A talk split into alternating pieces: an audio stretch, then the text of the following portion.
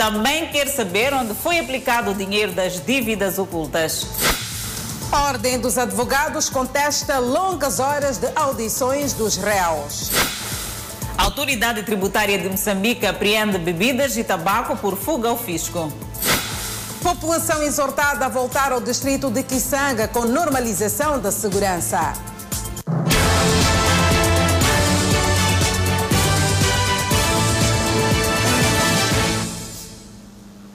Boa noite, estamos em direto e em simultâneo com a Rádio Miramar e com as plataformas digitais. Pode ser conhecida ainda hoje a decisão de extradição de Manuel Chang para Moçambique. O Fórum de Monitoria do Orçamento está a esta altura a apresentar os seus argumentos no Tribunal de Gauteng, na África do Sul. Em formato virtual, o Tribunal Superior de Gauteng, na África do Sul, aprecia o recurso de emergência contra a extradição de Manuel Changa, antigo ministro das Finanças. A oposição foi manifestada no mês passado pelo Fórum de Monitoria do Orçamento, logo após a decisão de extradição para Moçambique tomada pelo ministro sul-africano da Justiça e Serviços Correcionais. Marcou-se o dia 17 de setembro para análise e decisão. E chegou o dia já com o Fórum de Monitoria do Orçamento a contar com o apoio de Fundação Ellen Suzman na África do Sul. Na audição, o Fórum de Monitoria do Orçamento sublinhava que Xanga não foi pronunciado de nenhum crime em Moçambique. Os americanos foram afetados pela conduta do ministro das Finanças. O sistema americano foi usado para a concretização desse crime e essa é uma das razões que suporta a ideia do antigo primeiro-ministro de Chang ser extraditado para os Estados Unidos da América. A organização não governamental sul-africana que apoia o Fórum de Monitoria do Orçamento entende que a decisão de extraditar Chang para Moçambique foi nas circunstâncias ilegal, irracional e inconstitucional. A defesa do ministro sul-africano da Justiça e Serviços Correcionais diz que há mérito na decisão de extradição de Chang para Moçambique, uma vez que ele pode ser julgado, dado que já não goza de imunidade. A decisão do tribunal deverá ser tornada pública ainda hoje. Extradição de Manuel Chang sofreu várias tentativas frustradas. Chang foi detido no dia 29 de dezembro de 2018 no aeroporto Oliver Tambo, em Joanesburgo, na África do Sul a mando da justiça americana e Chang estava em trânsito para o Dubai.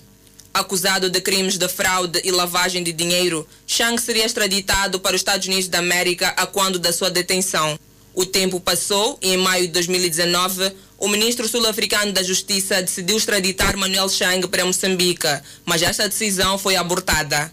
E ainda em 2019, o governo de Cyril Ramaphosa, no caso concreto do novo ministro da Justiça, contrariou a decisão do seu antecessor e decidiu cancelar a extradição de Chang para Moçambique, optando pela extradição aos Estados Unidos da América. Todavia, no dia 23 de agosto do corrente ano, coincidentemente o dia do início do julgamento do caso das dívidas ocultas, a Justiça sul-africana decidiu que Chang deve ir a julgamento no seu país.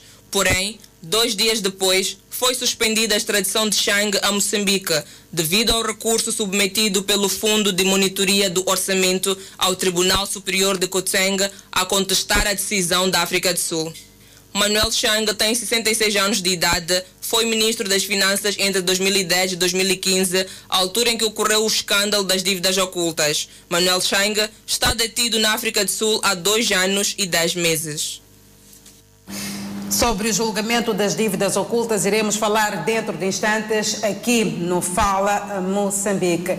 Por ora, o Comando-Geral da PRM adotou uma nova forma de corrigir a má atuação e extorsão aos camionistas ao longo do corredor da Beira. Danissa, todo o efetivo do Departamento da Polícia de Trânsito de Manica está a beneficiar de uma reciclagem na Escola de Sargentos Policiais na província de Sofala. A capacitação que iniciou nesta quinta-feira deveu-se às irregularidades detectadas ao longo do corredor da Beira, indicando uma má atuação dos agentes da Polícia de Trânsito da província de Manica, que em diversos casos têm extorquido os automobilistas e atrasam o franco desenvolvimento. Paulo Chechini, comandante do ramo da Ordem e Segurança Pública, exortou os agentes da PT a serem exemplares na sua atuação. Nunca é tarde para melhorarmos a qualidade é uma questão de decisão. Cortarmos aquilo que está errado. O comandante do ramo da Ordem e Segurança Pública, no Comando-Geral da PRM, disse que cada polícia de trânsito deve ser um agente educador e com conduta própria que se afaste dos aspectos negativos que coloquem em causa o bom nome da corporação. É possível fazermos estique semanal de 5 mil meticais. Hoje alguns elementos da Polícia de Trânsito fazem isso. Tem estique semanal de 5 mil meticais. É possível. Não é criador de gado, não é criador de frangos, mas compromete-se a fazer o estique semanal de 5 mil meticais entre colegas. E no fim de semana vai aparecer aquele dinheiro de estique. E dizem assim: já trabalhei para o estique. Agora o resto é para o meu caril no fim de semana. Paulo Chechine frisou que os agentes da Polícia de Trânsito que beneficiam da capacitação não estão a ser punidos, mas sim a adquirir conhecimentos que poderão melhorar os seus métodos na fiscalização rodoviária. Quando saírem daqui, saiam com Nova Europa. Não novo fardamento, mas novo fardamento na mentalidade, novo fardamento na maneira de agir, novo fardamento na nossa maneira de atuar e nos sentirmos orgulhosos. Temos que ouvir comentários depois. Ei, a Polícia de Trânsito está a trabalhar. Apesar de ter iniciado com os agentes da Polícia de Trânsito da província de Manica, o comandante da Ramo de Ordem e Segurança Pública no Comando Geral assegurou que o referido processo irá abranger todos os agentes da Polícia de Trânsito de todo o país. A capacitação dos agentes da Polícia de Trânsito de Manica, iniciada nesta quinta-feira, terá duração de 30 dias. Enquanto isso, autoridades alfandegárias apreenderam produtos diversos com destaque para enormes quantidades de bebidas alcoólicas e tabaco não selado. É isso, Adelaide, e de todas as mercadorias, o Estado moçambicano perdeu cerca de 41 milhões de meticais em receitas falta de selagem em bebidas alcoólicas e produtos de tabaco que atravessam fronteiras com destino ao país é um sinal claro de contrabando. Saiu o novo regulamento que impõe a selagem, portanto, que reforça o, a selagem de mercadorias, neste momento abrangendo também as cervejas e as bebidas prontas a consumir. É obrigatório, é de lei que a mercadoria uh, desta natureza portanto, bebidas alcoólicas ou produtos de tabaco, porque sujeitos ao imposto sobre consumo específico, devem ser selados. Ocorre que muitas destas, muitas destas mercadorias circulam no território nacional uh, sem um selo portanto, configurando o crime de contrabando. Das 338 apreensões de mercadoria diversa pelas autoridades alfandegárias desde o início do ano, 194 são de bebidas alcoólicas, em que o Estado iria perder 35 milhões de meticais em receitas. É mercadoria de contrabando. Só para dar uma ideia, esta mercadoria, bebidas alcoólicas e produtos de tabaco, das 194 apreensões, causaria um prejuízo ao Estado de cerca de uh, eh, 35 milhões de meticais. No terreno estamos posicionados, felizmente estamos equipados com meios adicionais, temos reforço humano e também intelectual do próprio, do próprio funcionário. As apreensões, não só de bebidas alcoólicas e produtos de tabaco, mas de mercadoria diversa, estão avaliadas em cerca de 274 milhões de meticais. O Estado iria perder com isso 41 milhões em receitas. As autoridades alfandegárias referem-se à mais recente apreensão na fronteira de Ressano Garcia. Nós tivemos há poucos dias a apreensão de um caminhão. Hum, normalmente são caminhões que trazem clinker para, para, para o país, tanto oriundos da África do Sul. Uh, nós presumíamos que seria, seriam operadores fiáveis, mas chegamos à constatação triste de que também são usados para propiciar a prática de contrabando. Nós conseguimos identificar um, desses caminhões carregando cerca de 550 caixas de vinhos e outros produtos. Entre os proprietários das mercadorias apreendidas estão contrabandistas considerados reincidentes com vários processos lavrados anteriormente. Terminou a audição da Asla Leão, a nona arguída do caso das dívidas ocultas. Sidónio Citói, o décimo arguído, começou a ser ouvido na tarde de hoje.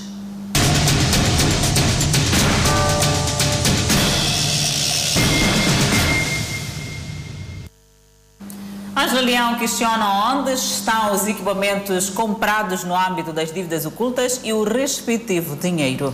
Tem mais ainda, a arguida diz ainda que a preocupação não é só dela, como também de todo o povo moçambicano. Mas então, e se se comprou esses materiais? Estão onde os tais materiais?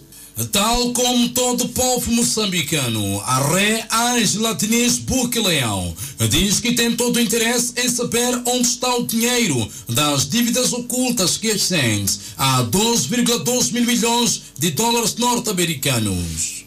A ré fala igualmente de uma suposta má condução do processo das dívidas ocultas. Que se adquiriu esses materiais. E uh, o relatório da CRO fala de superfaturação, é o que eu percebi. Mas então, e se se comprou esses materiais? Estão onde os tais materiais? E por que, que voltam -nos, uh, uh, a pedir indemnização de 2 bilhões?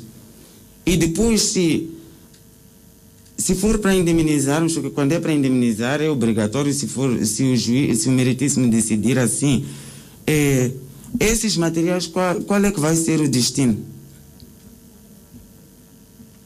Mas são, são e, simplesmente indagações, são questões que, que eu me faço todos os dias no decorrer deste processo todo e aquilo que eu tenho ouvido aqui.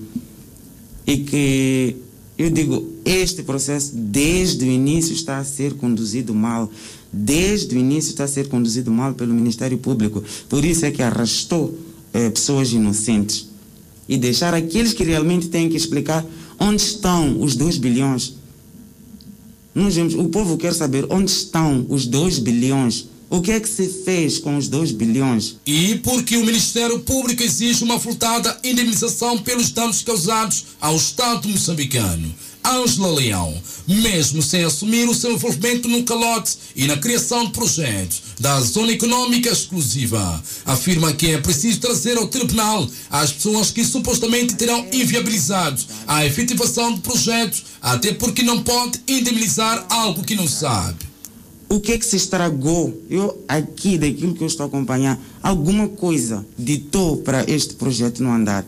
O que é que fez este projeto não andar? E trazerem as pessoas que vão responder isto. Não trazer pessoas e como que vem falar de chão, que vem falar de fogão, que vem falar de. É o que eu percebo. Mas indemnizar, eu não posso indemnizar algo que eu não sei.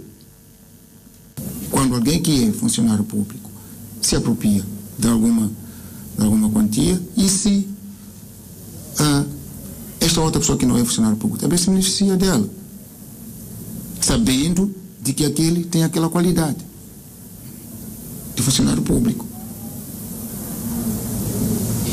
Então, existem situações assim. Mas percebe-se.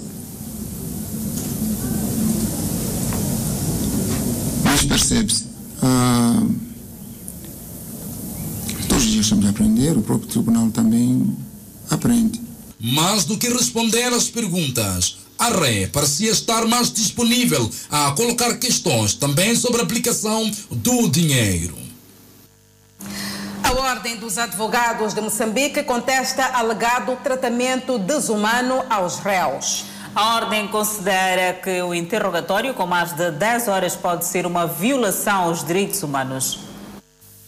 Longas horas de interrogatório podem consubstanciar tratamento desumano, degradante e promover injustiça aos réus. Este é o entendimento da Ordem dos Advogados, assistente do Ministério Público, no julgamento do caso das dívidas ocultas. Foi assim que se posicionou a Ordem dos Advogados e fez questão que sua posição fosse consignada em ata. A Ordem dos Advogados não concorda e não percebe uh, situações em que o mesmo réu, o mesmo réu, seja interrogado por mais de nove horas consecutivas, não obstante a existência do pequeno intervalo uh, uh, uh, que temos estado a beneficiar dele, não achamos razoável que um mesmo réu seja interrogado por mais de nove horas. Nós ontem estivemos em uma situação de cerca de 10 horas, continuamos, o que significa que totalizamos quase 11 horas e meia a interrogar o mesmo réu. Mas a ordem entende que o tribunal pode vir a ser acusado de promover violação dos direitos humanos. Isso pode consubstanciar violação dos direitos humanos, pode consubstanciar tratamento degradante.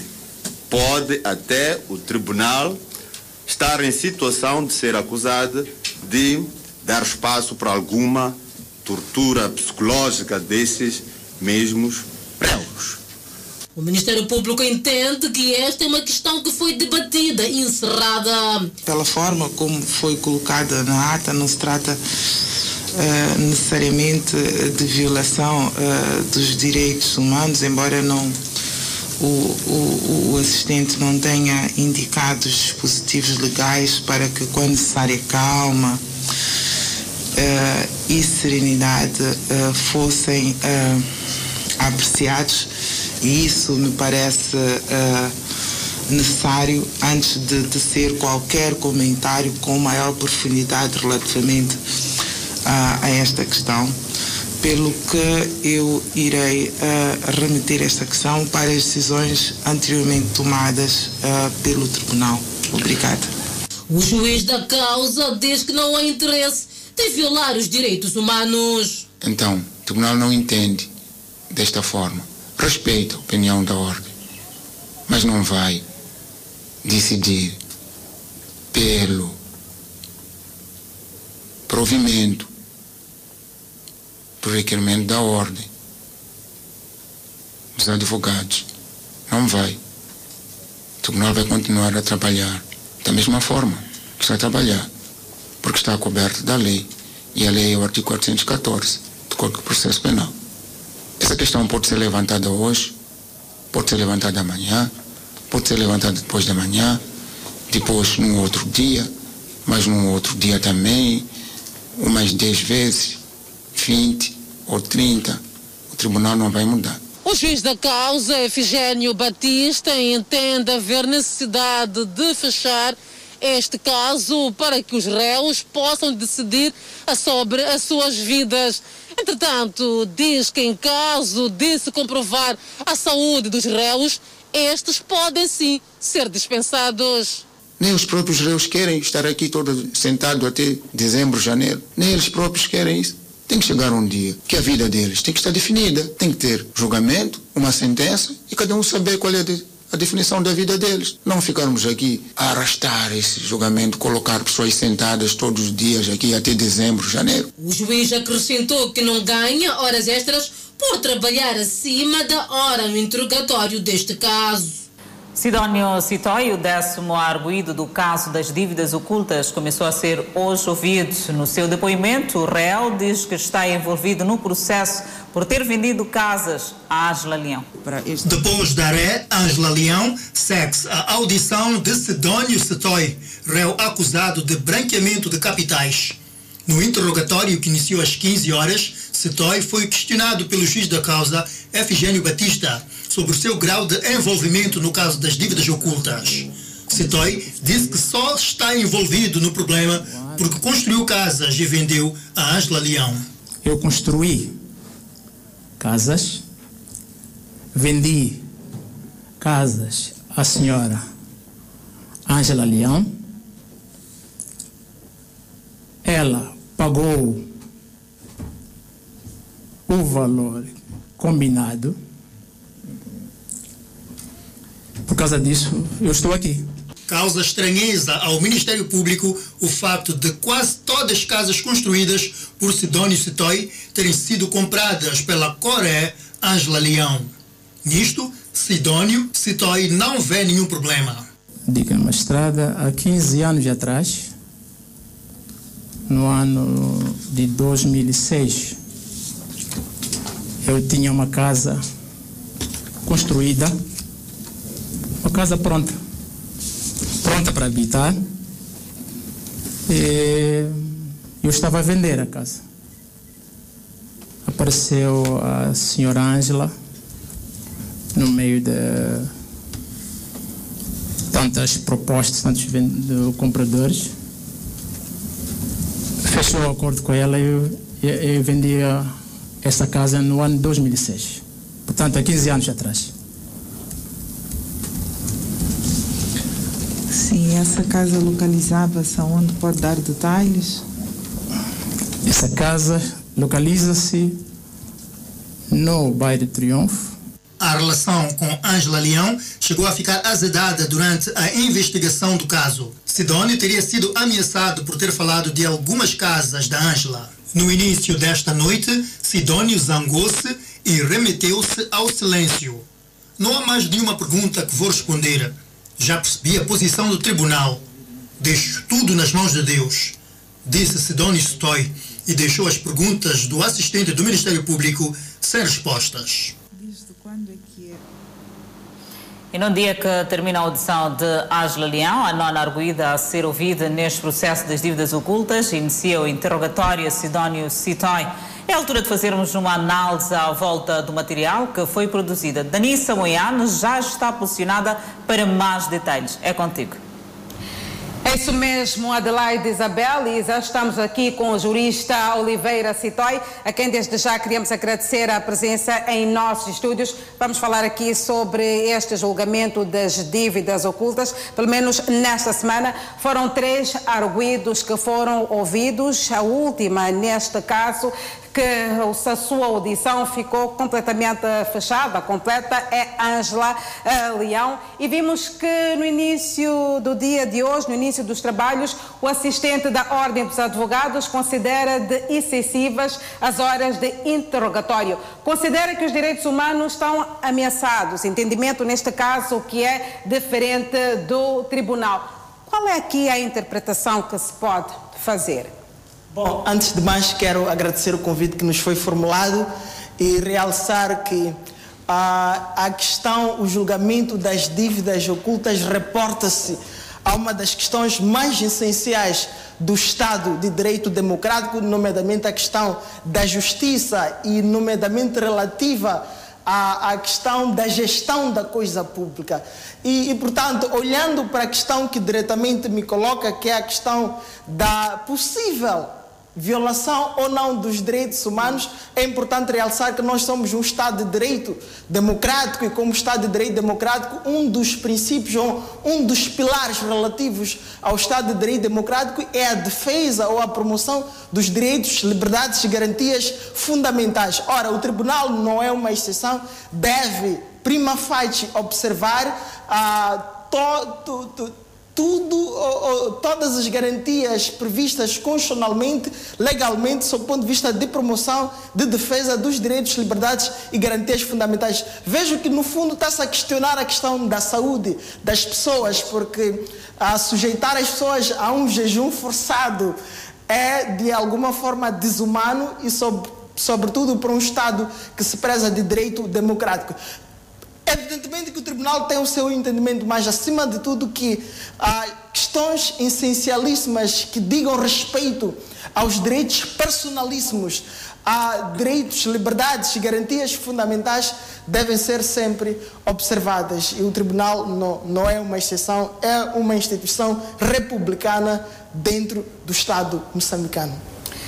Pois bem, a semelhança do povo, curiosamente, Ângela Leão disse hoje querer saber onde está o dinheiro das dívidas ocultas. O que é que isto significa? Como é que o povo pode interpretar estas palavras? E, tecnicamente, aqui, o que se pode dizer desta audição que durou dois dias de Ângela Leão?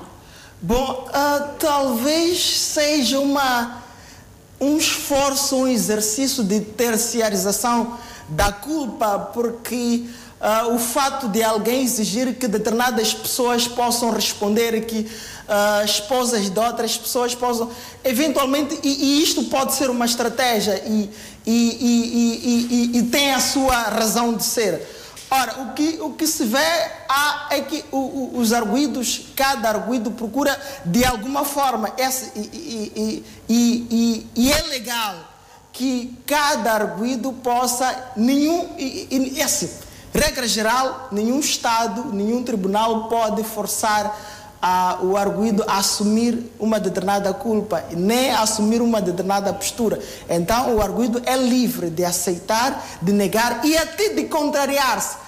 Ele pode dizer algo hoje e amanhã dizer outra coisa. Está no seu pleno direito de, de eh, no seu pleno direito constitucionalmente conferido. Portanto, pode ser uma estratégia que esteja a trazer ao tribunal e uma tentativa também de querer, uh, de alguma forma, uh, conduzir o tribunal a um certo entendimento e a uma certa sensibilidade e a uma certa perspectiva. Mas o certo é que o tribunal, uh, com um ou outro elemento, tem cada vez mais elementos suficientes para dar, a, a, para, para, para avançar e para formular o seu, o seu juízo de certeza que, que vai centrar-se essencialmente na sua convicção relativamente a um e outro fato. Angela Leão disse hoje que não vê necessidades aqui de pedir desculpas ao povo moçambicano porque o dinheiro lhe pertence e, neste caso, não tem algo a ver com as dívidas ocultas. Que peso é que estas palavras têm para o processo? Bom, uh, nós estamos em sede de, do, do princípio, aquilo que nós chamamos em processo penal, princípio da oralidade, da imediação, em que o tribunal funda a sua convicção, a sua análise, a sua decisão na discussão oral. E na discussão oral, o arguido tem a oportunidade de alegar aquilo que lhe que lhe convém, aquilo que acha que lhe beneficia, é aquilo que acha que diminui, pelo menos, a sua culpa, se for o caso, ou que de alguma forma vai concorrer de, de alguma maneira para a diminuição da sua responsabilidade, da sua culpa. E, portanto, penso que é uma estratégia que está sendo adotada. O certo é que não podemos nem o, o, o, o fato do, do arguido ou da arguida adotar um determinado comportamento, isso não pode, ah, se for, por exemplo, negacionista, como, como é o caso, que é uma estratégia, uma retórica negacionista, de negar a forma como os fatos ocorreram, de negar as circunstâncias e até de tentar trazer a licitude das transações e até justificar que determinadas transações fundaram-se em determinados contratos. O certo é que se há alguma prova que possa afastar, digamos, os elementos de prova foram trazidos até aqui, que as pessoas, os arguidos, possam trazer ao tribunal, se há algum contrato que serviu de base, possa ser trazido ao tribunal, porque de alguma forma vai ajudar, na, na, na, na vai julgar a favor da, da, da, de uma decisão favorável ao arguido. Portanto, julgo que é mesmo uma oportunidade de cada arguido apresentar uma, um posicionamento, uma posição que lhe seja, de alguma forma, que seja, por um lado, colaborativo, a ponto de contribuir significativamente para, por um lado, para a descoberta da, da, da verdade material e, por outro lado, para, para a formulação do juízo de convicção que, no mínimo, lhe seja favorável. Doutor Oliveira Sidónio Citói começou já a ser interrogado. Ele, neste caso, começou por dizer que só está preso por ter construído e vendido casas a Angela Leão. Mas este, portanto, não é o entendimento do Ministério Público. Depois se zangou e remeteu-se ao silêncio porque diz que o tribunal já tem as conclusões sobre o que aconteceu. Isto pode ou não complicar a sentença dele? Bom, é assim, regra geral, o silêncio não é um ato de autoincriminação ou de autocondenação. Os arguidos até podem recorrer ao silêncio para digamos, para não dizer algo que lhe comprometa em sede própria. Portanto, pode ser sim uma estratégia, sob ponto de vista técnico, sob ponto de vista da defesa, mas não necessariamente comprometedor da sua, da sua, da sua posição como arguido. Mas o que se espera aqui é que se eu estou a dizer que este elemento não constitui verdade, o que se exige de mim, quer dizer, como se diz em direito, quem alega um fato, cabe-lhe a obrigação tem o ônus de apresentar a prova daquele fato, a prova daquele contrafato que está a apresentar em sede própria, seja em sede de tribunal. E no caso em concreto, é expectável que, não havendo, ou se o arguido diz que não há algum elemento que concorra para a sua incriminação, sob o ponto de vista dos crimes que lhe são, que, que, que, que, pesam sobre ele, que traga elementos de prova. Se houve contrato que serviu de base a alguma transação, que traga ao tribunal. Se houve algum outro elemento, seja alguma correspondência eletrônica, seja por e-mail, seja por WhatsApp, etc., que traga o tribunal por forma a servir de base e possa afastar doutor, toda a prova. Do, doutor Oliveira, só mesmo uma última questão. Será que aqui o Estado moçambicano vai recuperar o dinheiro perdido a partir deste julgamento? E que dinâmica é que o mesmo pode ganhar caso Manuel Chang seja extraditado para Moçambique? Só estas últimas questões. Bom, a primeira é que, é que o tribunal uh, cabe-lhe a apreciar os fatos, julgar e condenar, se for o caso, e, mediante, e, e, em função da condenação, cada arguido, em função do seu grau de participação, nível de participação no processo, poderá ser condenado a pagar uma determinada, para além da pena de prisão, que pode ser, para um e outro caso, convertida em pena de multa, poderá ser condenado a uma indemnização. E a falta de pagamento de uma indemnização é, é, é outro crime, é desobediência, entre outros, e tem outras consequências legais. Mas o certo é que, sob o ponto de vista ah, o, o, certo é que uma coisa é o Estado condenar as pessoas não terem dinheiro, quer dizer, o dinheiro que lhes foi condenado, as pessoas não têm dinheiro, não têm onde, não têm onde encontrar o dinheiro. Mas o certo é que o Estado tem condições mínimas, pelo menos, para condenar as pessoas e fazer com que as pessoas devolvam dinheiro ou re, eh, compensem o Estado pelo, pelos danos que causaram, pelos danos patrimoniais, no caso em concreto, que causaram o Estado. Ah, relativamente à extradição do, do, do Manuel Chang, o fato é que ah, ah, esta é uma peça-chave, não há dúvida que Manuel Chang representa uma peça-chave para os processos em curso em Moçambique. Mas o certo, uma das questões que não paramos de nos questionar é quem que iniciou o processo, como é que Ma Manuel Chang foi, por exemplo, detido na África do Sul? Foi por via da força das autoridades moçambicanas ou foi por via das autoridades norte-americanas? Portanto, é preciso ponderarmos um pouco por essa via. Nós estamos já, eu, como cidadão moçambicano, sou da opinião, defendo a ideia segundo a qual o Estado moçambicano é soberano e devemos conferir cada vez mais credibilidade às instituições de soberania, nomeadamente os tribunais, o Ministério Público, entre outros. Mas significa ainda que provavelmente o processo dos Estados Unidos poderá conferir cada vez mais elementos suficientes fundamentais para o processo em Moçambique, assim como está acontecendo com este caso. Repare que alguns elementos que serviram de suporte a este processo foram elementos trazidos de Brooklyn. Portanto, significa que, sob o ponto de vista do processo em curso nos Estados Unidos, nós podemos até Uhum. obter elementos que nos sejam favoráveis sob o ponto de vista da justiça moçambicana. Portanto, é preciso olhar isso numa perspectiva balanceada, equilibrada e, e ponderada. Doutora Oliveira Citói, queríamos agradecer aqui profundamente a presença em nossos estúdios. Esta, evidentemente, é uma análise que ainda continua. Neste momento, o décimo arguído do caso das dívidas ocultas está a ser ouvido. Adelaide Isabel, esta é informação que nós trouxemos a partir do lado do estúdio 2. Deste modo, passo a palavra para ti. Agora também é contigo.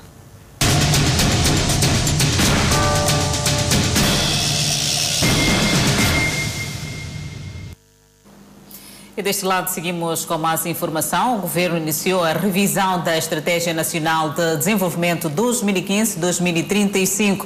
O processo foi lançado esta sexta-feira em cerimónia dirigida pelo Presidente da República, Filipe Nunes. Estratégia Nacional de Desenvolvimento 2015-2035 foi marcada por fenômenos que causaram o seu desenquadramento e minaram a sua execuibilidade.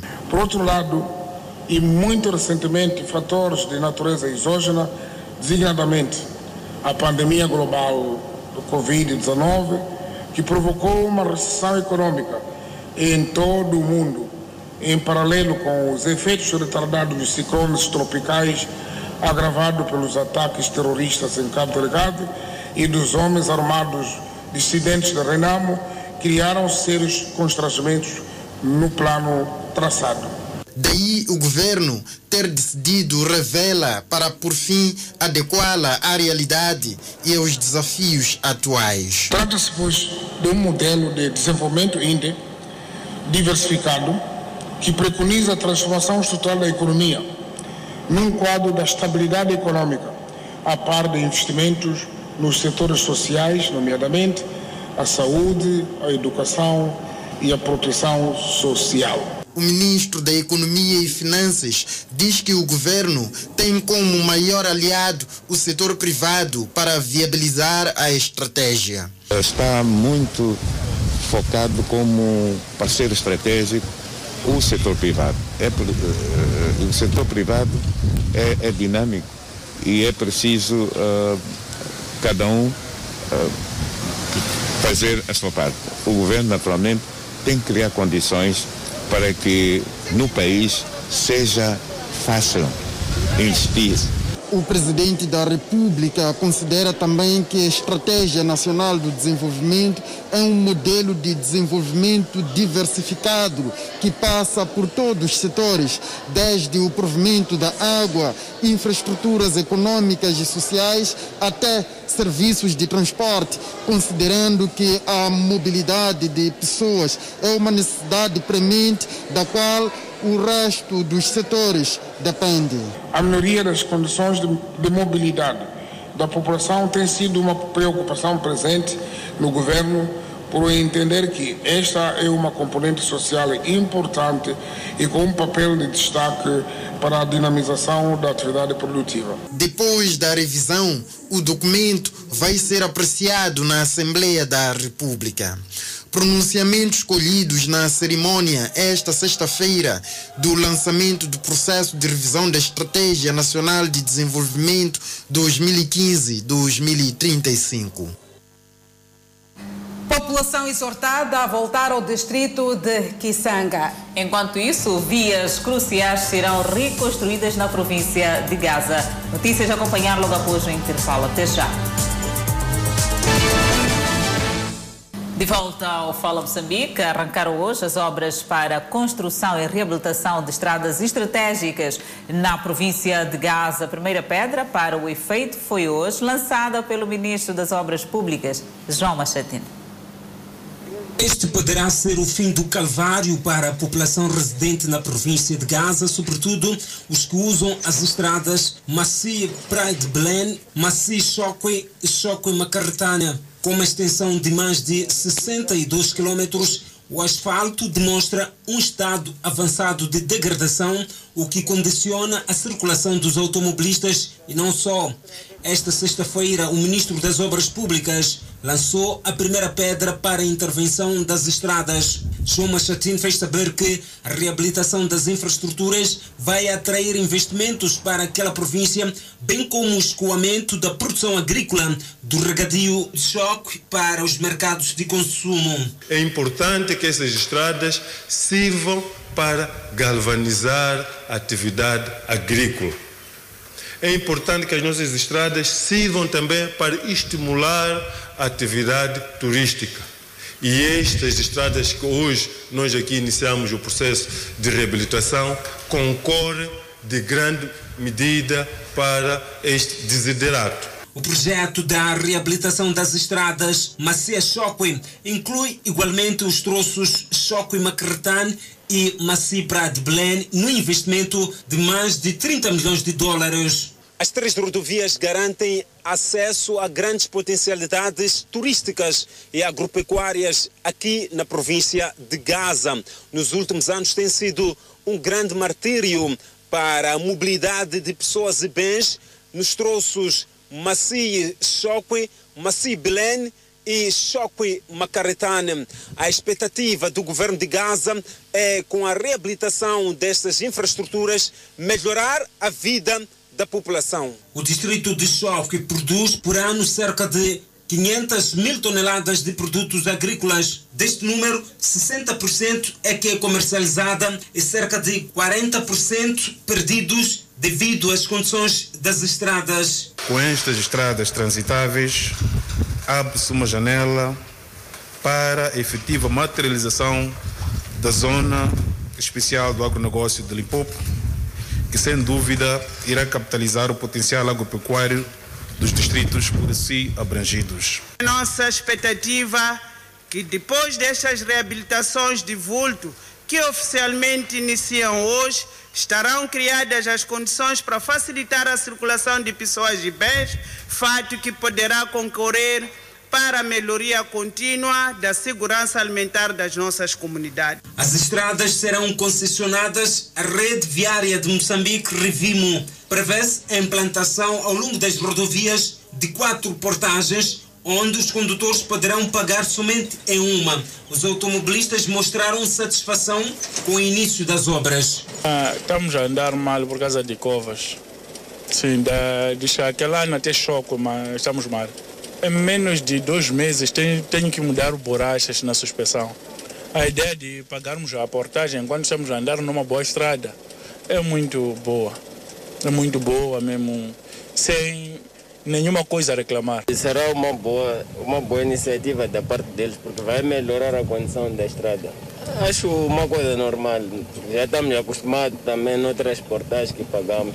Machatina pelo envolvimento das comunidades na implementação do projeto. E aí nós queremos pedir aos nossos líderes comunitários que estão aqui presentes para que sejam vigilantes, para que qualquer sinal de algum desentendimento durante o percurso desta, desta obra seja, portanto, transmitido às autoridades, aos administradores que estão aqui, também ao secretário do Estado, à sua excelência, ao governador, para que muito rapidamente se possa ultrapassar. Também queremos pedir para que sejam vigilantes no sentido de impedir com que estes que gostam de inviabilizar os nossos investimentos possam logo a priori ser repelidos desta nossa iniciativa. As obras de construção e reabilitação das estradas terão a duração de um ano. Na zona norte, a população de Kisanga, na província de Cabo Delgado, já pode voltar às zonas de origem devido ao clima de segurança. Quem assim afirma é Bernardino Rafael, comandante-geral da Polícia da República de Moçambique, que orientou uma parada em Pemba. O comandante-geral da Polícia da República de Moçambique, Bernardino Rafael, disse esta quinta-feira em Pemba que já estão garantidas as condições de segurança no distrito de Kisanga. Anteriormente, palco de incursões terroristas. Por isso, exortou a população daquela zona a voltar às suas terras. Não é impossível chegar a Kisanga hoje para nós produzirmos. Vamos voltar a casa para ser o exemplo a seguir para os distritos que estão mais para o norte.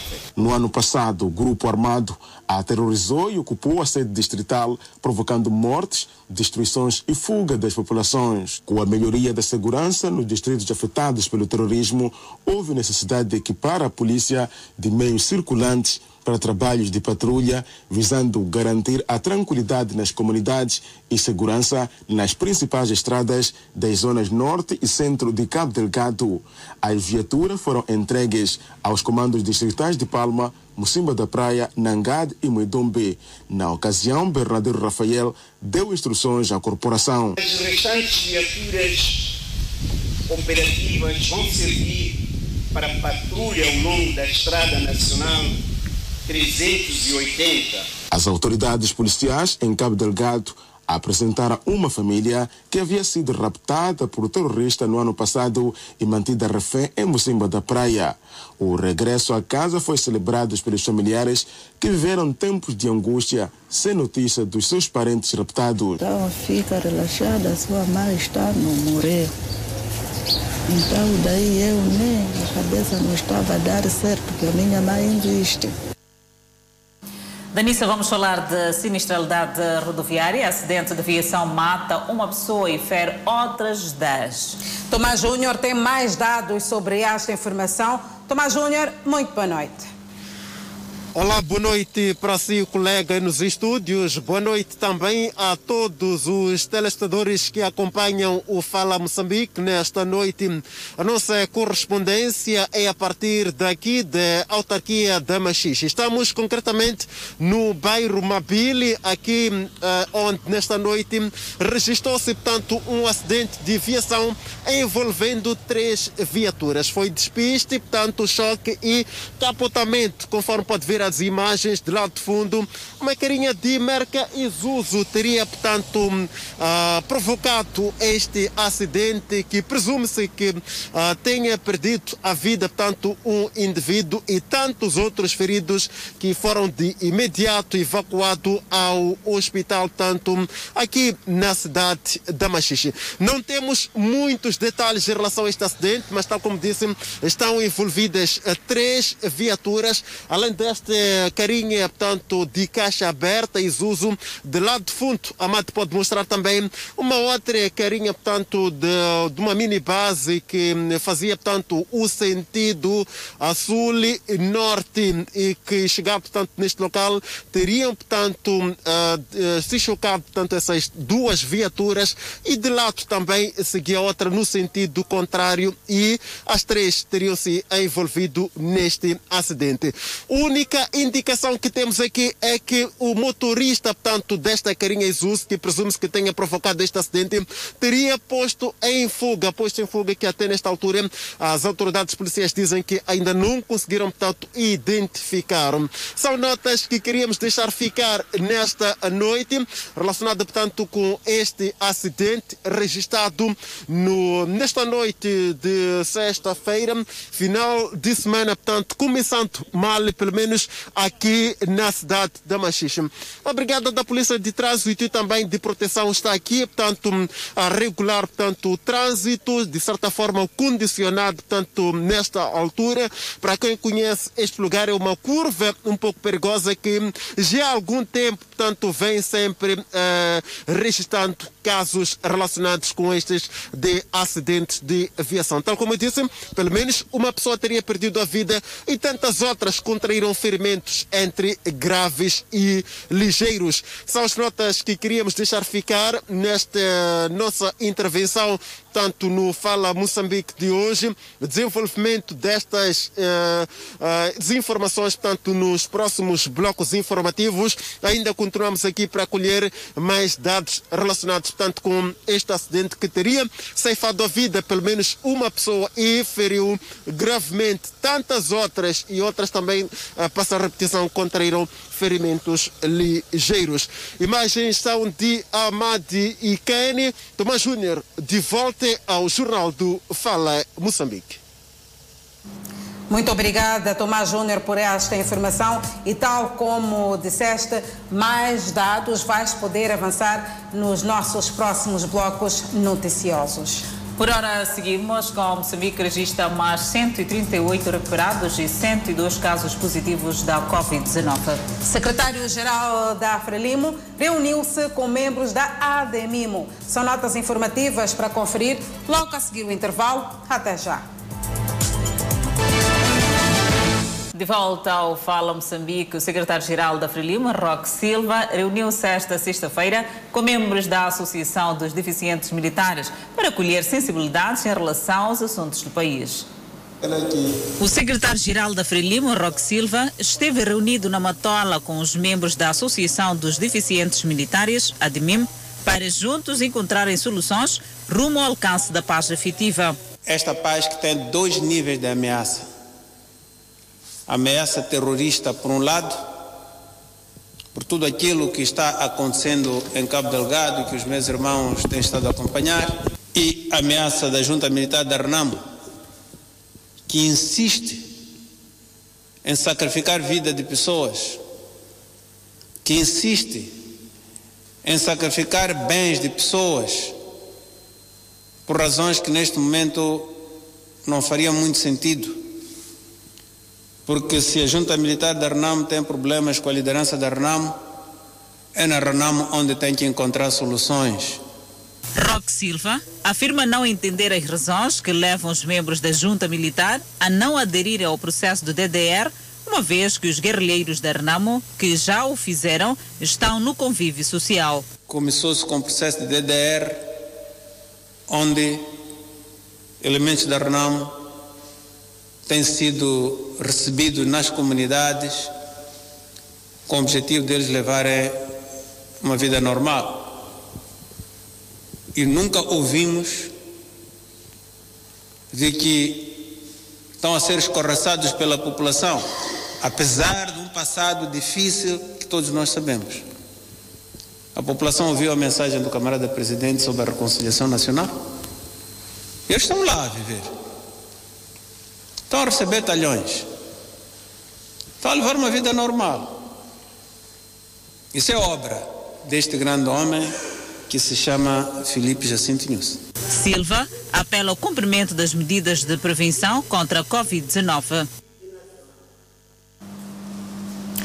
E por falar sobre o novo coronavírus, passamos a atualizar os dados da Covid-19. Nas últimas 24 horas, houve o registro de mais 138 recuperados, elevando o seu cumulativo para 145.013. Por outro lado, o país tem cumulativamente 6.919 internados e 48 recebem tratamento nos centros de isolamento. O país tem 149.906 casos positivos registrados dos quais 149.537 de transmissão local e 369 importados. Moçambique testou nas últimas 24 horas 2.093 amostras, das quais 102 revelaram-se positivas. Destas, 100 de nacionalidade moçambicana, dois estrangeiros e resultam de transmissão local. O país registrou mais um óbito, elevando para 1.903 as vítimas mortais. Neste momento, o país tem 2.986 casos ativos devido à Covid-19. Seguimos com mais notícias em plena época da pandemia da Covid-19 e das temperaturas acima de 40 graus centígrados. O Hospital Distrital de Moatize está sem água há mais de dois dias. O problema que se alastra há alguns dias não afeta apenas os pacientes internados e seus acompanhantes, como também aos profissionais de saúde que, com recipientes nas mãos ou mesmo na cabeça, cada um procura ter o chamado precioso líquido. O Centro de Saúde da Carbomoque é a maior unidade hospitalar a nível do distrito de Matese. O mesmo conta com duas enfermarias, daí que por aqui são internados pacientes oriundos das outras unidades sanitárias a nível do distrito. Dona Maria João esteve no hospital a acompanhar a sua filha que estava internada durante uma semana. Ela, tanto a filha que acabava de ter alta, confirmam com tristeza a crise de água.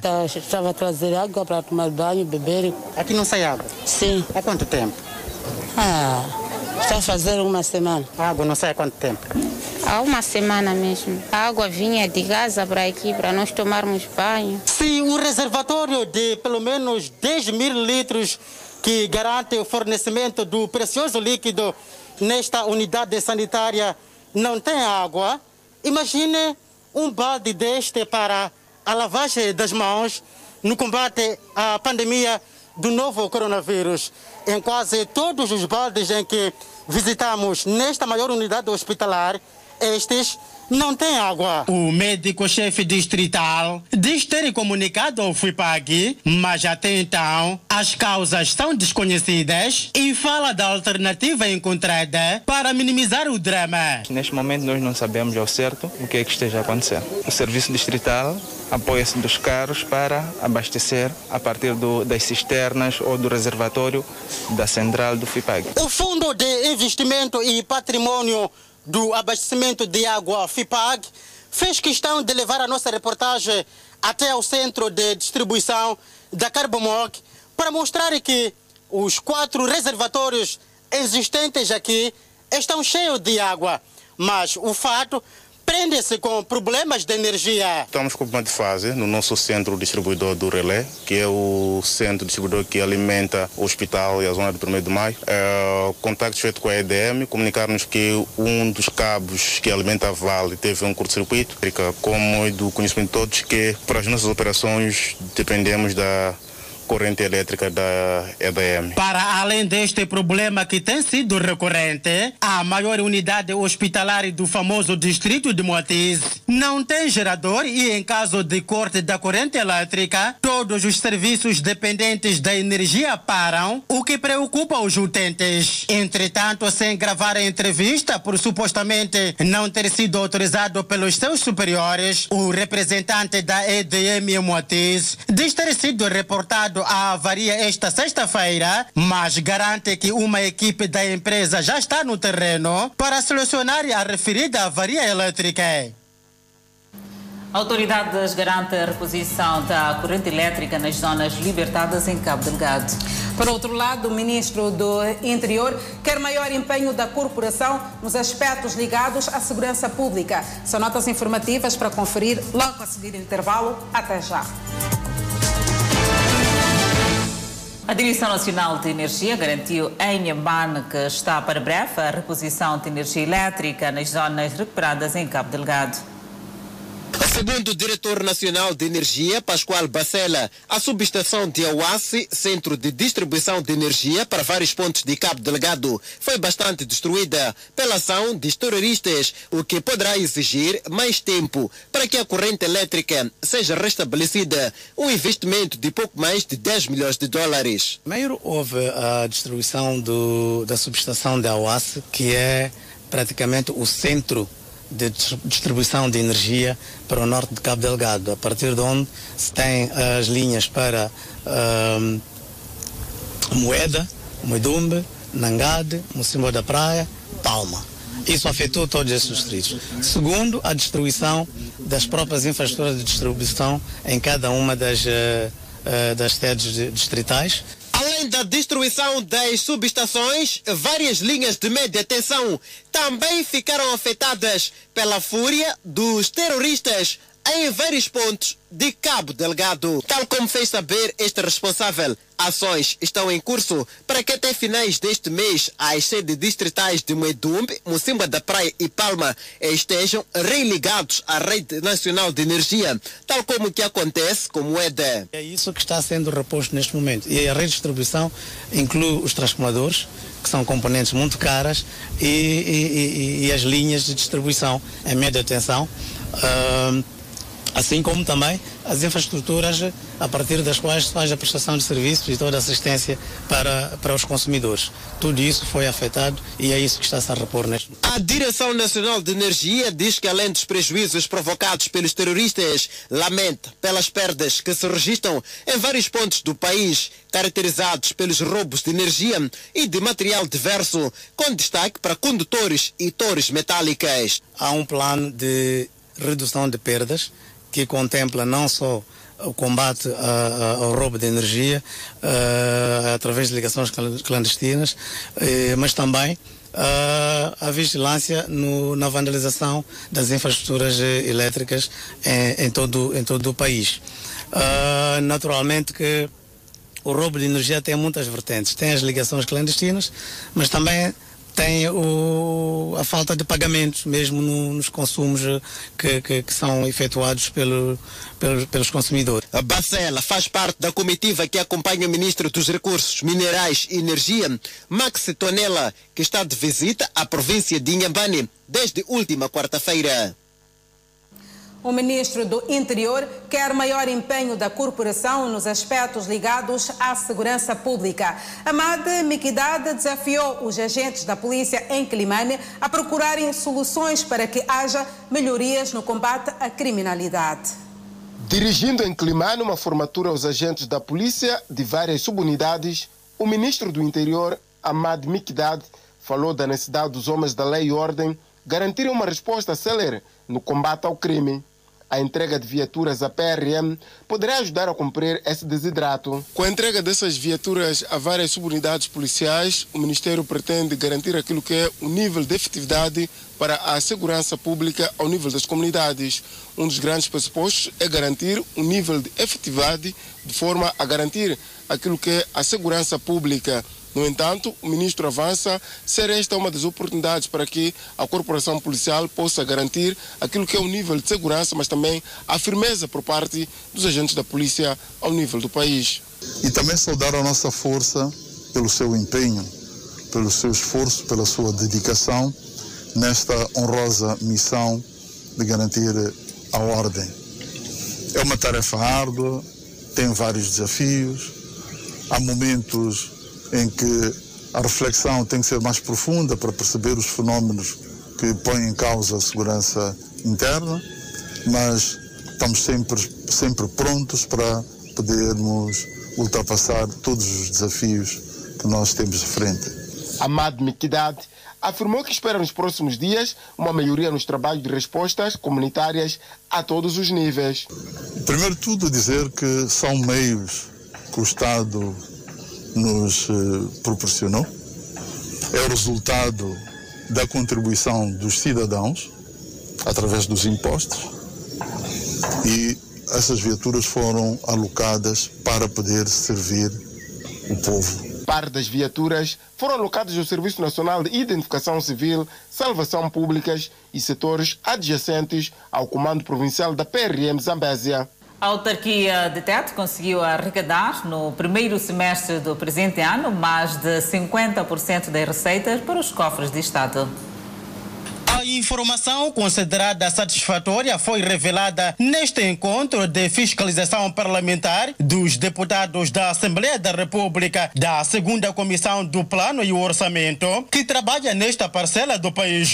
A província conseguiu percentualmente no primeiro semestre, portanto de janeiro a junho, em termos de arrecadação de receitas, conseguiu cumprir, penso que deve ser na casa de 52,1% não é, de realização de coleta de receitas, o que significa que é um bom indicador, tendo em conta que a pandemia da Covid eh, infligiu duros golpes ao funcionamento das empresas eh, e teve que se fazer uma reengenharia.